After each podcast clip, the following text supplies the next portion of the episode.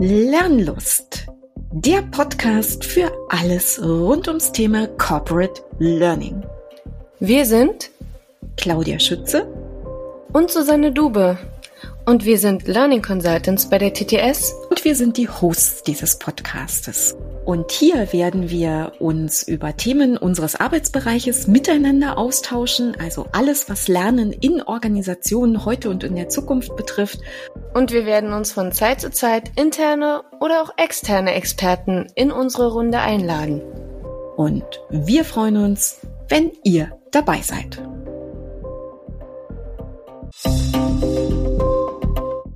Vergesst das Vergessen. Das tut richtig weh. Und wir wären, wir wären ja eigentlich nur Maschinen, wir wären ja Automaten, wenn wir jede Information speichern würden und könnten sie nicht mehr eigenständig selektieren, kuratieren und priorisieren. Lernen braucht Zeit und Lernen braucht Raum und Lernen ist immer noch etwas, was im Kopf passiert. Wir wären wahnsinnig. Ich bin, ich bin kein so wahnsinnig großer Fan von Nemotechniken. Das Thema Talent. Wer ist denn gerade hip und modern? Ähm, Dua Lipa. Gibt es zum Beispiel jemanden, der mich fördert und der mir als Lernbegleiter zur Verfügung steht und mir Empfehlungen gibt? Das kann ja eine Person sein, das kann aber auch LXP sein, das mich mit Algorithmen unterstützt, mit dass jeder jede Fähigkeit erlangen kann, wenn er nur genug dafür trainiert. Ich reflektiere über das Lernen. Ich weiß, wie ich mir meinen Lernprozess selber schon aufbaue, wie er für mich optimal ist. Gut, dann sind wir jetzt fertig. Dann haben wir den Ebbinghaus jetzt ein bisschen auseinandergenommen. Schon seit einiger Zeit begegnet mir auf Messen, in Trainings, in Meetings das Gespenst der Ebbinghausschen Vergessenskurve. Sie ist kein Mythos, sondern Ergebnis einer Untersuchung. Und doch mag ich als jemand, der sich dem Lernen verschrieben hat, mit einigen Deutungen zum Thema aufräumen. Denn wir vergessen nicht alles immer und sofort. Vergessen ist da und wichtig, aber kein Totschlagargument gegen das Lernen. Und immer nur am Worst Case orientieren ist nicht mein Ding. Ich möchte mich an den Besten im Lernen orientieren. Bei meiner Recherche hilft mir heute mein lieber Kollege Axel Lindhorst. Axel ist ein langjähriger Kollege bei TTS und war schon oft mit mir auf der Suche nach Missverständnissen im Lernen. Ich freue mich auf heute. Hallo Axel, schön, dass wir uns wieder treffen. Hallo Susanne. Mensch, Axel, du bist ein ganz, ganz altbekannter Gast und wir beide haben uns ja immer zur Aufgabe gemacht, ein bisschen die Neuromythen, die es da so gibt im Bereich Lernen, auseinanderzunehmen. Zumindest war das unser Start, den wir damals gesetzt hatten. Und ich glaube, heute wollen wir aber gar nicht wirklich auf Neuromythen an sich angehen, sondern auf falsch verstandene Statistiken. Richtig? Ja, das könnte man so sagen. Heute geht es uns um, vor allem um das Vergessen. Genau. Was ist eigentlich mit dem Vergessen? Genau, wir wollen das Vergessen vergessen, weil wir uns ja das Lernen merken wollen. Vergesst das Vergessen. genau.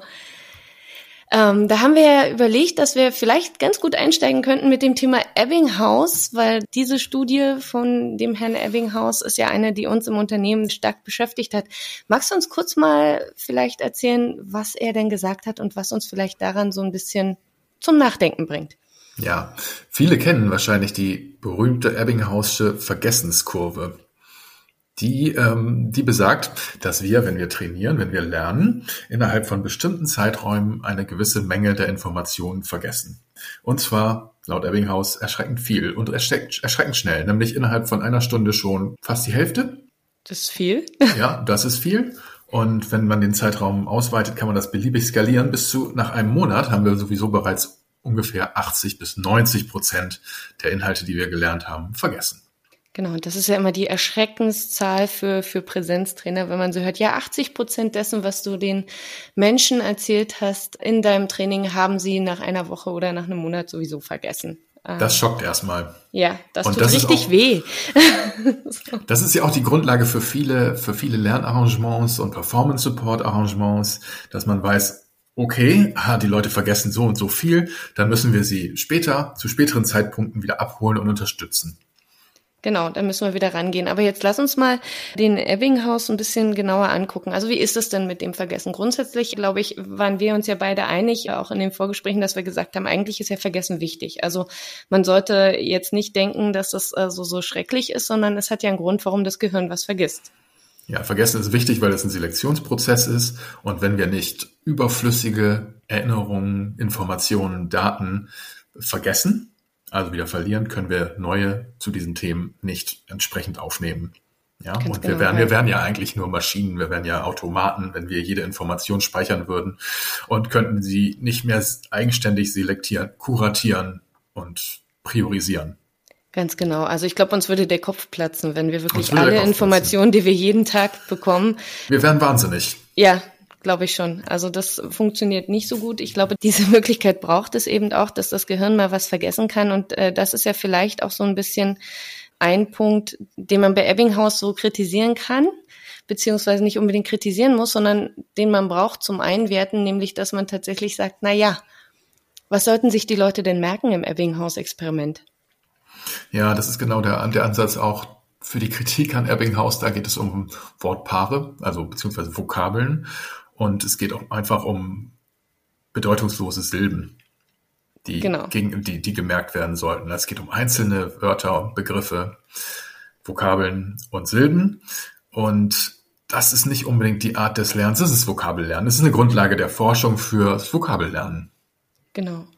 Wobei es ja nicht mal wirklich um Vokabeln ging, sondern es waren ja tatsächlich so Silben, so sinnlose Silben. Die man es waren sinnlose Silben, aber äh, Vokabeln in der Fremdsprache sind für uns auch erstmal sinnlose Silben. Das stimmt ja. natürlich. Mhm. Ja, bis man, die, bis man die Sprache dann kann. Und da kommen wir vielleicht auf einen Punkt, den haben ja zwei, äh, zwei Forscher 1990 schon rausgefunden. Also alle, die sich die 80 Prozent gemerkt haben, die sollten jetzt mal um die 20, 30 Jahre zurückdenken. Da war Christian Michel und Felix Nowak, so hießen die beiden, die haben nochmal genauer nachgeforscht und haben dann tatsächlich festgestellt, na ja, bei Prosa, bei Gedichten und bei Prinzipien sieht das Ganze ein bisschen anders aus. Da gibt es nämlich andere Vergessensraten ich habe es jetzt gerade mal so ein bisschen vor der Nase. Axel sagt mir, wenn ich es falsch sage. Aber äh, Prosa, also Texte merken wir oder da vergessen wir 60 Prozent. Also wir merken uns zumindest schon 40 Prozent und nicht nur die 20 im vergleichbaren Zeitraum. Gedichte fallen uns schon etwas einfacher. Wer ein Poesiealbum hatte, wird sich vielleicht auch heute noch an die alten Sprüche erinnern. Da merken wir uns zumindest die Hälfte, nämlich die, die gut sind wahrscheinlich. Und das Wichtigste an dieser Studie, was ich finde, sind die Prinzipien. Das, ja. Genau. Magst du? Das ist für uns wichtig. Das ist für uns wichtig, weil das Wissen, was wir im beruflichen Kontext vermitteln, ist am ehesten dem der Prinzipien ähnlich. Also wenn wir zum Beispiel im regulatorischen Umfeld Compliance E-Learnings machen, ja, da geht es auch um Prinzipien, die man sich merken muss was darf ich nicht tun, ich darf keine anderen Leute diskriminieren, ich darf mich nicht bestechen lassen und so weiter. Das sind Prinzipien. Ähm, und da sollen angeblich nur fünf Prozent verloren gehen innerhalb eines Monats, wenn ich das richtig übersehe. Das stimmt, wobei ich denke, bei Compliance, das finde ich gerade ein ganz schwieriges Beispiel, weil ich denke, für manche Leute sind das dann auch nur Vokabeln, Gedichte oder Prosa. Äh, da muss man dann in den Compliance Learnings oder Trainings oder WBTs dann eben schon auch das Prinzip dahinter klar machen, wo es herkommt ne, und warum das wichtig ist. Finde ich ein schönes Thema. Aber ja, du hast auf jeden Fall recht, Prinzipien fünf Prozent. Finde ich schon bemerkenswert, dass man sich da 95 Prozent dieser Prinzipien gut merkt, wenn man sie eben verstanden hat. Und das finde ich ist eine ganz, ganz wichtige Botschaft für uns, die da eben auch ins Lernen geht. Denn wir haben es ja auch nicht nur mit Prinzipien zu tun, sondern mit Prozessen, Produkten genau. und Abläufen, Aufgaben. Aufgaben, den, bei, denen, äh, von, bei denen wir vermitteln wollen, wie die Lernenden sie am besten zum Beispiel in einer Software angehen. Genau, und vielleicht ist das dann der Punkt, wie sich ein Rechtsanwalt dann auch seine Sachen merken kann, weil die Gesetzmäßigkeiten ja doch bestimmten Prinzipien unterliegen, wie sich auch ein Chirurg Dinge merken kann, weil der Körper ja doch einen, einen Zusammenhang hat.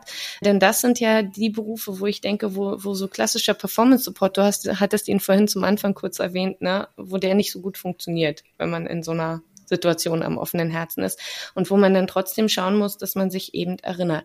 Kurz gesagt, wir nehmen an, dass die Art von Wissen, die wir im Corporate Learning vermitteln, äh, nicht eins zu eins übertragbar ist auf diese Ebbinghaus'sche Vergessenskurve. Wir gehen einfach von besseren Erfolgen aus, die wir durch Lernen und vor allem durch äh, ausgefeilte Lernarrangements erzielen können. Das stimmt.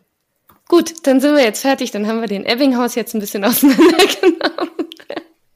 Was heißt denn das jetzt für uns fürs Lernen? Jetzt können wir ja trotzdem überlegen, okay, fünf Prozent vergessen wir trotzdem noch. Und das sind nicht immer nur alles Prinzipien, die wir haben. Manchmal ist es vielleicht doch mal eine Vokabel, die man eben doch sich merken muss, wenn ein System neu ist oder was ähnliches. Doch eben Punkte, die uns nicht so einfach fallen. Und dann gibt's ja eben noch diese kleinen Sachen, die noch so an Punkten reinspielen in die Dinge, die ich mir merken oder vergessen will, wie zum Beispiel, dass ich eben just in dem Moment, wo mir jemand ein neues Prinzip beibringt, aufgrund unbewusster Prozesse diesen Menschen gar nicht zuhören will. Das heißt, natürlich gibt es Dinge, die uns aufs Vergessen bringen. Also das mhm. Vergessen bleibt trotzdem relevant und es ist trotzdem da. Also wir vergessen trotzdem Sachen. Deswegen würde ich, abgesehen davon, wenn ich sage, es sind nicht 80 Prozent, die ich vergesse, sondern es sind überhaupt äh, 5 Prozent oder eben manchmal auch 50 Prozent, die ich vergesse. Es ist ein bisschen mehr, was ich vergesse. Da würde ich trotzdem gern drauf gehen wollen, zu schauen, wie kann man sich Sachen besser merken.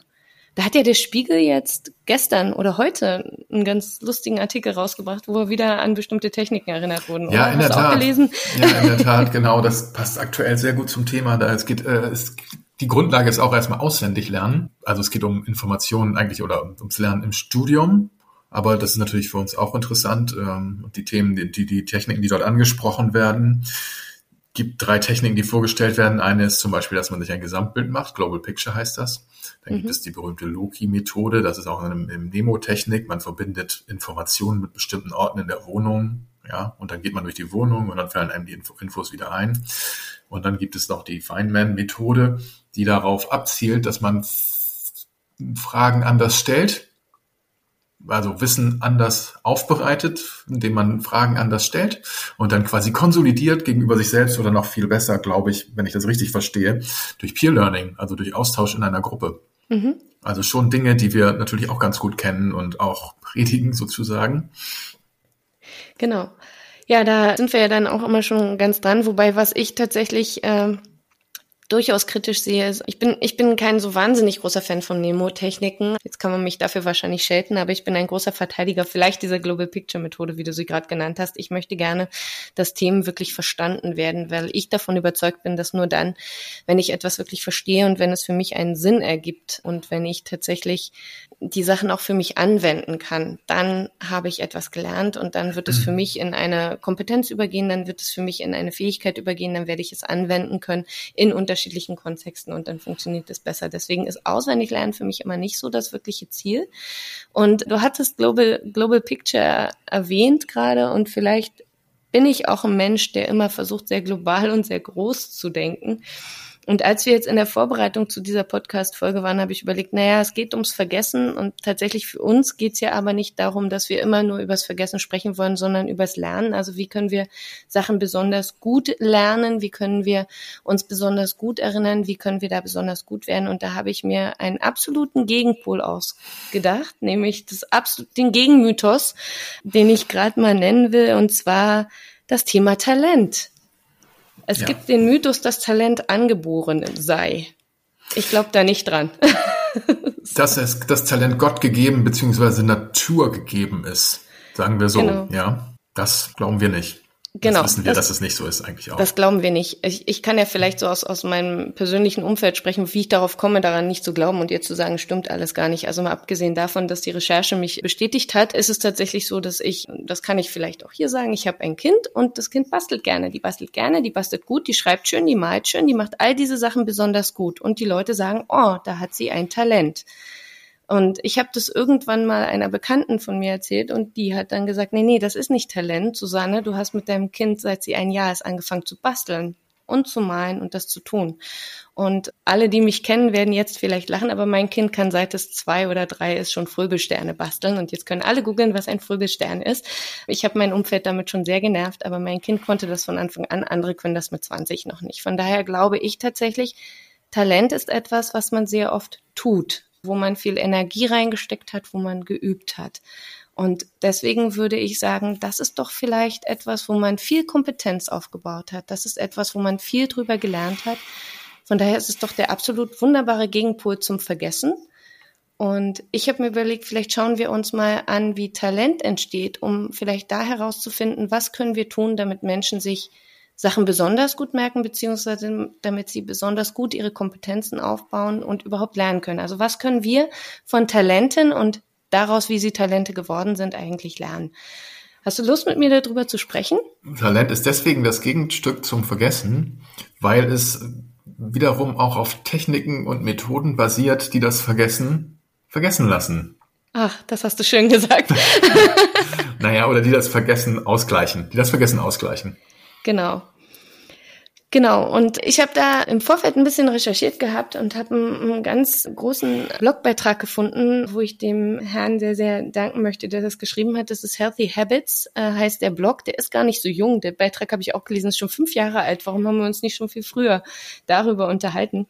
Aber äh, hier in diesem Beitrag zum Thema Talente, den wir gerne verlinken, wurden vier Merkmale rausgestellt, wo man sagen kann, das macht Talente zu Talenten. Und vielleicht, Axel, wenn du Lust hast, würden wir uns diese vier Merkmale mal angucken und würden sagen, können wir von den Talenten etwas für den Corporate-Kontext lernen?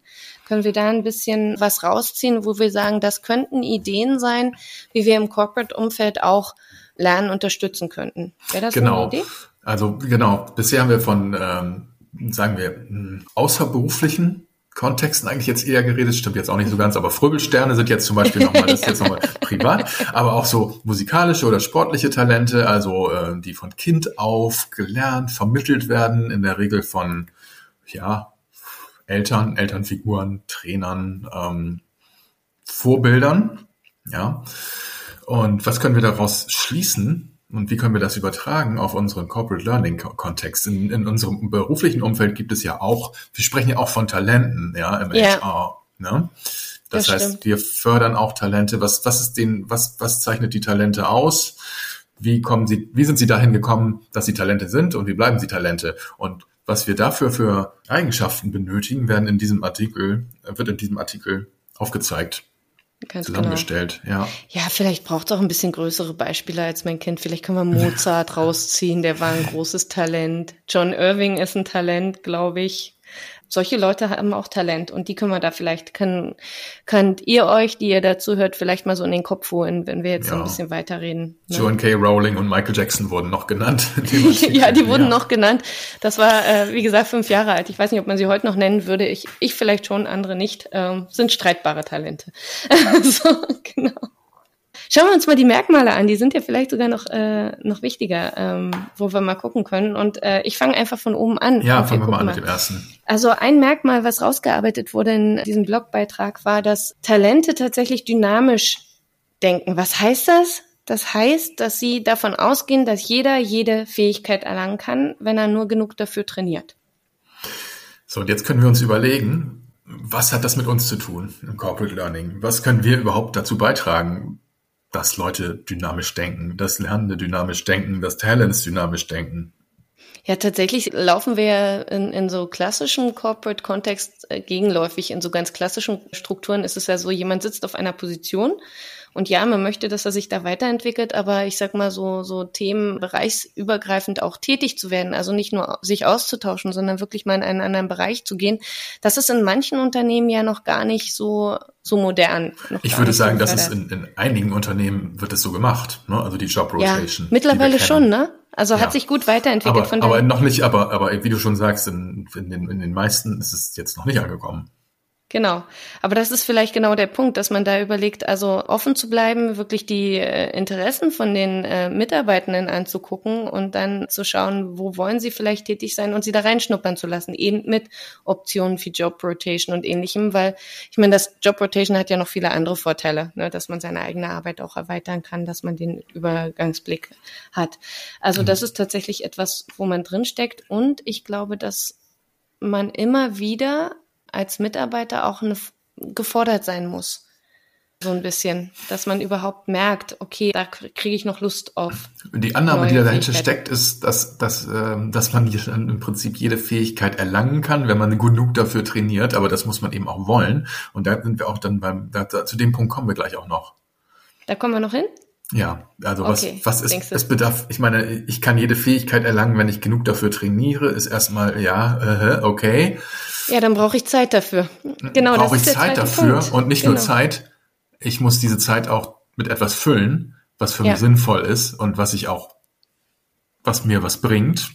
Ja, ja. sind wir beim dritten Punkt gleich tatsächlich, aber Gut, am besten ich nenne, ich, ich nenne doch erstmal alle, alle vier ja. Punkte, damit die Leute immer wissen, wenn wir so genau. hin und her springen. Also der erste, weil sie denken dynamisch, der zweite ist, sie lernen bewusst über eine lange Zeit, wobei bewusst lernen da noch eine bestimmte Bedeutung hat. Aber wenn ich bewusst lernen als bewusst lernen nehme, dann macht das für mich auch schon sind, reden wir gleich noch drüber. Sie haben einen starken inneren Antrieb. Da sind wir dann so ein bisschen im Thema Motivation. Da kommen dann so diese Klassiker wie Autonomie, Können, Sinnerfüllung, ne, die, die wir auch schon alle öfter gehört haben. Und sie nutzen günstige Gelegenheiten. Das finde ich auch einen, einen sehr, sehr schönen Punkt. Also das brauchen wir. Wenn wir das machen in einem Thema, sind wir die größten Talente. Also lasst uns Maler werden, Künstler oder im beruflichen Kontext tatsächlich weiterkommen. Also wir haben jetzt gesagt, okay, fürs dynamische Denken müssen wir, und da sind wahrscheinlich die Unternehmen selber gefragt, gar nicht wie so aus dem Trainingsbereich, sondern generell Führungskräfte und ähnliches dafür sorgen, dass, äh, dass wir merken, wo die Interessen hingehen, dass wir dann eben auch die Fähigkeit unterstützen. Und da könnte man jetzt direkt zum, zum vierten Punkt springen, nämlich günstige Gelegenheiten dafür suchen und auch anbieten. Also günstige Gelegenheiten zum dynamisch Denken, zum sich weiterentwickeln, also zur Weiterentwicklung innerhalb einer Organisation. Aber günstige Gelegenheiten bedeutet auch günstige Gelegenheiten, sich ähm, weiterzubilden. Das stimmt. Und da, damit verknüpft sich schon Punkt 4 mit Punkt 3. Also wir brauchen günstige Gelegenheiten, um dieses bewusste Lernen über eine lange Zeit zu ermöglichen. Was könnten so Gelegenheiten sein im Unternehmenskontext? Was denkst du, Axel? Das hat generell mit dem Lernumfeld zu tun. Was können günstige Gelegenheiten sein? Wir haben überlegt, gibt es zum Beispiel jemanden, der mich fördert und der mir als Lernbegleiter zur Verfügung steht und mir Empfehlungen gibt? Das kann ja eine Person sein, das kann aber auch moderne, auf moderne Art und Weise kann es auch ein LXP sein, das mich mit Algorithmen unterstützt, mit Lernempfehlungen, mit Kuration im Hintergrund, ja. Mhm. Und aus diesen Möglichkeiten, die mir eröffnet werden, kann ich dann wiederum Gelegenheiten wahrnehmen, die mir weiterhelfen auf meinem langen Pfad, ja, auf meinem langen Weg, mein, des bewussten Lernens, ja. um mein Talent zu komplettieren, um meine das Fähigkeiten stimmt. zu komplettieren. Ich finde ja auch, wenn, wenn wir über Gelegenheiten sprechen, dass tatsächlich solche, solche Peer-to-Peer-Formate, wir haben es hier im Podcast schon öfter mal erwähnt, so das, was, was Claudia auch unterstützt mit ihrem Fridays for Learning, das wären ja so Gelegenheiten, die man nutzen kann, tatsächlich, um, um sich auch einem Talent zu widmen oder einer Fähigkeiten zu widmen. Impulse von außen, die durch Peers kommen oder die auch durch Social Media entstehen, ja, die können aufgenommen werden und weiterverfolgt werden. Genau. Oder ich kann sie eben auch selber setzen, indem ich zum Beispiel sage, ich interessiere mich für ein Thema. Ich, ich weiß noch gar nicht so richtig, ob das was für mich wird oder nicht, aber ich nutze mal die Gelegenheit, die ich da habe. Es gibt einen Slot im, im Friday for Learning und ich biete dazu eine Session an. Und ich ja. hole mir die Leute, die mit mir darüber reden wollen und dann schaffe ich mir den Raum. Das ist ja so ein bisschen was, was auch bei, bei diesen ganzen Working Out Loud, Learning Out Loud Geschichten sind. Du holst dir deine, deine Leute, du holst dir den sozialen Kontakt und guckst, wen habe ich da, der mich unterstützen kann und, und nutze dann eben solche Optionen, die ich habe. Ich glaube, das sind dann schon so Gelegenheiten. Und LXP hast du ja auch schon genannt gehabt. Genau. So, und mhm. dann komme ich ja aber in diesen Punkt rein, wo ich dann das Lernen gestartet habe. Aber hier wird ja ganz bewusst gesagt, jemand lernt bewusst über eine ganze, über eine lange Zeit. Jetzt müssen wir vielleicht kurz erklären, was mit bewusst Lernen gemeint ist. Selbstgesteuert? Selbstgesteuert, ja.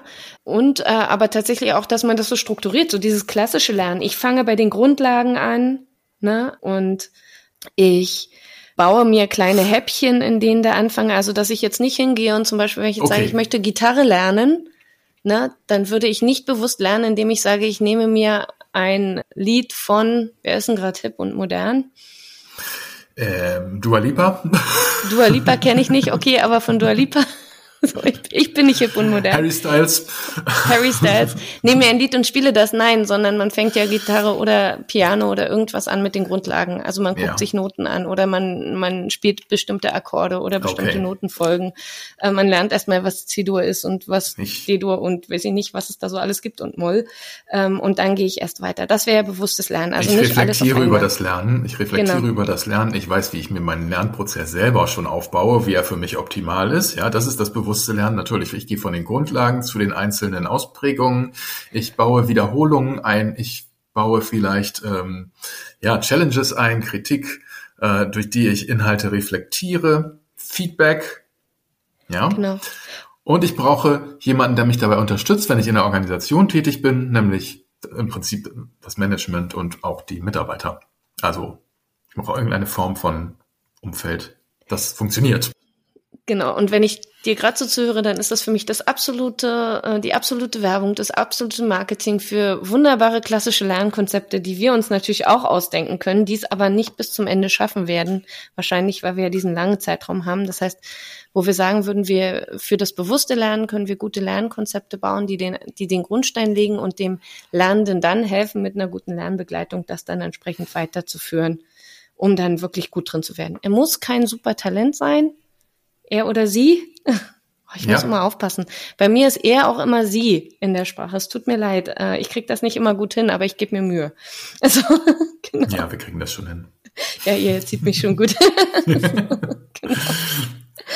Also die Lernenden, ähm, dass sie da tatsächlich dann eben auch weiterkommen, bis zu dem Grad, wie es für sie tatsächlich hilft. Den wichtigsten Punkt, den dritten, den haben wir noch nicht besprochen. Ne? Das ist der, der starke Antrieb. Das ist die Motivation. Ja, die Motivation, da hattest du schon angedeutet, äh, es geht darum, dass man sich autonom fühlt beim Lernen und beim, beim sich entwickeln, dass man äh, können, also hier steht, äh, wir hatten das als können definiert oder angesprochen, vor allen Dingen, ähm, also das bedeutet auch Mastership, Mastery, also sich als äh, wirklich kompetent auch selbst selbst selbst sieht mhm. und dass einem das auch ähm, ein Sinn, ein, ein, ein Sinn, eine Sinnerfüllung ähm, quasi verschafft. Also so eine Art Flow, ja. könnte man vielleicht auch noch sagen. Ja, also dass man in einer Zone sich befindet beim Lernen und sich entwickeln, die positiv auf die ja auf die Psyche aus tatsächlich auf die Psyche auswirkt auch. Ja. Und, und haben wir das denn im Unternehmenskontext immer tatsächlich, dass diese Motivation, also das sind ja alles Sachen, die kommen so aus mir heraus, ne? Aus ja, der ja, Person das sind heraus. interne Faktoren. Wir hatten eben schon über externe Faktoren gesprochen. Was steht uns zur Verfügung? Gibt es Lernbegleiter? Gibt es Führungskräfte, die uns unterstützen? Äh, gibt es ähm, Technologien, die uns unterstützen? LXPs. Das hier sind innere, das hier sind innere Faktoren, die wir dem gegenüberstellen können und die das ergänzen müssen. Ja, sonst wird es nicht funktionieren. Die kommen aus innen, aus, aus einem Eigeninteresse ja. Und wenn ich mir jetzt aber wirklich so ein, so ein IT-Rollout vorstelle, aber vielleicht ist es dann auch am Thema vorbei und, und schon zu weit, aber wenn ich jetzt wirklich überlege, okay, ich komme irgendwo hin, es gibt einen großen Rollout, neue Systeme kommen rein, ist dann tatsächlich diese Autonomie gegeben, etwas lernen zu wollen oder ist das dann eher ein Muss? Wie wird dann wohl der Antrieb von den Lernenden sein? Na, dann, das, dann sind wir beim Stichwort, ja, das, die Sinnerfüllung muss sich im Arbeitskontext ergeben. Und beim Stichwort User Adoption, also mhm. Lerner zu, die Lernenden, die Lernenden zu beteiligen an dem Prozess zum Beispiel einer Software-Einführung an, oder ein, eines organisatorischen Change, mhm. äh, um den Lernenden auf ihrem Weg früh mitzugeben, dass sie an einer Entwicklung beteiligt sind und dass sie davon profitieren. Ich glaube, das sind die beiden Hauptstichwörter, die man dann in dem Zusammenhang äh, nennen, nennen genau. kann. Wobei ich glaube, dass das tatsächlich nichts ist, was ich ihnen geben kann, sondern ich muss den Prozess, er muss, also ja. erstmal muss, und das ist ja, glaube ich, auch eine Idee von User Adoption, also ich würde ja das System nicht ändern, wenn es dem Mitarbeitenden nichts bringt sondern es soll den Mitarbeitenden was bringen und auch dem Unternehmen. Also vielleicht in erster Linie dem Unternehmen, aber auch den Mitarbeitenden und dann die Kollegen so zu unterstützen, dass sie teilhaben dabei. Also, dass sie wirklich dabei sind und das mit, mittragen, diese Veränderung und dann eben die Motivation rausholen, weil sie verstehen, wo es herkommt, weil sie vielleicht selbst mitbestimmt haben, welche Änderungen kommen, welche nicht, in welcher Form, weil sie im Change-Prozess mitgenommen wurden. Mitnehmen, ich weiß, ist nicht das ideale Wort dafür, aber am Ende ist es das, dass ich äh, jemanden mit einpacke ins Projektteam und das Projektteam halt weit greife, ne? Und da dabei habe. Ich glaube, dann habe ich wirklich die Autonomie auch dabei. Und das Können ist dann für den Antrieb natürlich, äh, schließt wieder zurück auf diese Punkte, günstige Gelegenheiten zu geben dass mhm. die eben da sind, dass jemand auch lernen kann. Und ich komme immer wieder auf diesen Faktor Zeit. Wir leben in einer Zeit, in der gedacht wird, man kann Lernen schneller machen, mhm. in der gedacht wird, wir können Lernen effizient machen, in der gedacht wird, wir können Lernen so weit auslagern, dass es das Unternehmen gar nicht mehr merkt, dass Mitarbeitende lernen. Und ich glaube, ich bin fest davon überzeugt, Lernen braucht Zeit und Lernen braucht Raum und Lernen ist immer noch etwas, was im Kopf passiert.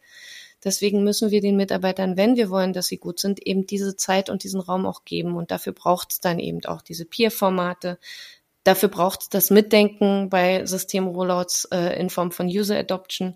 Dafür braucht es eben tatsächlich auch äh, meine Offenheit, wenn ein Mitarbeiter Interesse hat.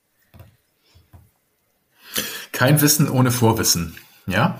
Ja. Das ist, das ist auch ein wichtiger Punkt in diesem Zusammenhang. Informationen kann ich nur aufnehmen und entsprechend äh, kuratieren, also für mich, für mich nutzbar machen, wenn ich Vorwissen habe. Ich brauche ja. Grundlagen und ohne Grundlagen kann ich nicht einzelne Aufgaben bewältigen und Informationen oder Hilfen dazu finden, wenn ich nicht weiß, in welchem Arbeitskontext ich mich bewege und mir eben dieses entsprechende Vorwissen fehlt. Genau. Das ist, glaube ich, ein wichtiger Punkt immer, den man immer, den ich immer gerne Das vergisst man immer so ein bisschen ne? möchte, ne? ja, ja. in Zusammenhang. Und vielleicht können wir das auch nochmal als eine der, äh, eine der Erkenntnisse aus dieser, aus diesem Podcast mitnehmen. Vielleicht können wir alles nochmal zum Schluss jetzt nochmal ein bisschen zusammenfassen.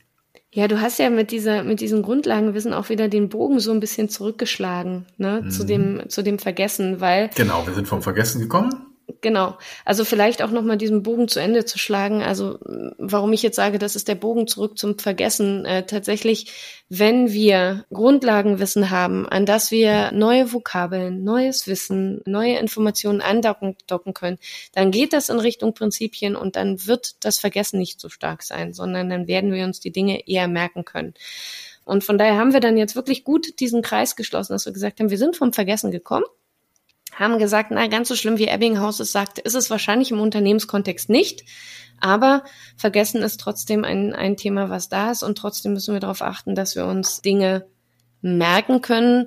Da gibt's natürlich die Klassiker zum Auswendiglernen, die wir aus der Schule oder für Studium kennen. Wir glauben aber, ich zumindest, dass es für den Corporate-Kontext größer ist. Und da ich mich immer an großen Sachen orientiere, haben wir uns hier das Thema Talente nochmal vorgenommen und haben überlegt, was machen Talente richtig? Also was macht jemand richtig, der ein Talent entwickelt hat, in dem Talent, das er da entwickelt hat und haben hier vier Merkmale rausgefunden. Dynamisches Denken, bewusstes Lernen über eine lange Zeit, einen starken Antrieb und günstige Gelegenheiten und haben uns da jetzt ein bisschen ausgelassen, wie wir vielleicht im Unternehmenskontext das unterstützen können, wohl wissend, dass wir nicht nur Talente rausfiltern wollen, sondern einfach generell ein gutes Lernen ermöglichen wollen. Ja, ein gutes Lernen, genau. Und nochmal zusammenfassend vielleicht auf das, auf, auf Ebbinghaus und die Vergessenskurve nochmal zurückzukommen, wenn ich in eine Schulung gehe und mir werden Vokabeln vermittelt, unbekannte Vokabeln, unbekannte Silben, vielleicht die gar keinen Sinn ergeben möglicherweise und ich mir die merken soll. Klar, dann vergesse ich die echt schnell. Wenn ich aber zum Beispiel in eine SAP-Schulung gehe, ja, und ich kannte vorher gar kein SAP, aber ich kenne zumindest schon sowas wie Software, weil ich Computer benutze. Ich weiß auch was über Geschäftsprozesse, weil ich einfach Geschäftsprozesse kenne, weil ich ein Einkäufer bin oder ich bin ein Logistiker oder Controller oder was auch immer. Das weiß ich auch. Und vielleicht habe ich sogar schon mal mit einer Business-Software gearbeitet. Jetzt kommt aus einer ganz anderen Situation in so eine Schulung, die wir im beruflichen Kontext machen, üblicherweise. Es sei denn, ich bin halt kompletter Newbie. Aber auch dann habe ich irgendeinen Hintergrund, schon irgendeinen Wissenshintergrund. Dann komme ich aus einer ganz anderen Situation, als wenn mir random Vokabeln oder Wörter oder Silben vorgelegt werden, die ich mir merken soll. Genau. Und nichtsdestotrotz kann es passieren, dass ich immer noch ein bisschen was vergesse. Und wenn ich das tue, dann greifen ja zumindest im Software-Kontext wunderbare Performance-Support-Systeme, die man dann einsetzen kann. Genau Natürlich. dann, wenn es drauf ankommt. Ja. Wunderbar. Hat Spaß gemacht. Ja. Haben wir jetzt alles besprochen, was wir besprechen wollten, Axel? Wow, ja, klar. Wir haben über Vergessen gesprochen, wir haben über Talente gesprochen und wir haben über äh, Wege gesprochen, wie wir das Vergessen mh, hm, naja, vergessen können, nicht vergessen können, im Lernprozess unterdrücken können. Genau. Unterdrücken klingt. Und Talente gemein. fördern können. Und Talente fördern können. Genau, Talente fördern, das finde ich sehr viel schöner, als sagen, vergessen, ja. unterdrücken. Auch ein Talent muss mal erst was vergessen. Ja. so. Wenn es nicht mehr gebraucht wird. Vielleicht sollten wir nochmal irgendwann über das andere Vergessen sprechen, in einem anderen Podcast, nämlich darüber, warum es wichtig ist, Dinge auch zu vergessen, die nicht mehr up to date sind. Du erinnerst dich, Windows 98. Ja. Relearning. Genau. Okay, dann sage ich jetzt schon mal vielen, vielen Dank, Axel. Ich hoffe, euch da draußen hat Spaß gemacht, uns ein bisschen zuzuhören. Mir hat Spaß gemacht, mich dem Thema Vergessen und Talente zu widmen. Und wir, Axel und ich, wünschen euch eine tolle Zeit, oder? Vielen Dank. Ja, ich wünsche allen unseren Zuhörerinnen und Zuhörern eine schöne Zeit. Super. Bis bald. Tschüssi. Übrigens, habt ihr uns schon abonniert? Ihr findet uns auf iTunes, auf Spotify, ach, überall, wo ihr wollt. Am besten gebt ihr Lernlust Podcast bei Google ein. Denkt auch daran, uns dort zu bewerten.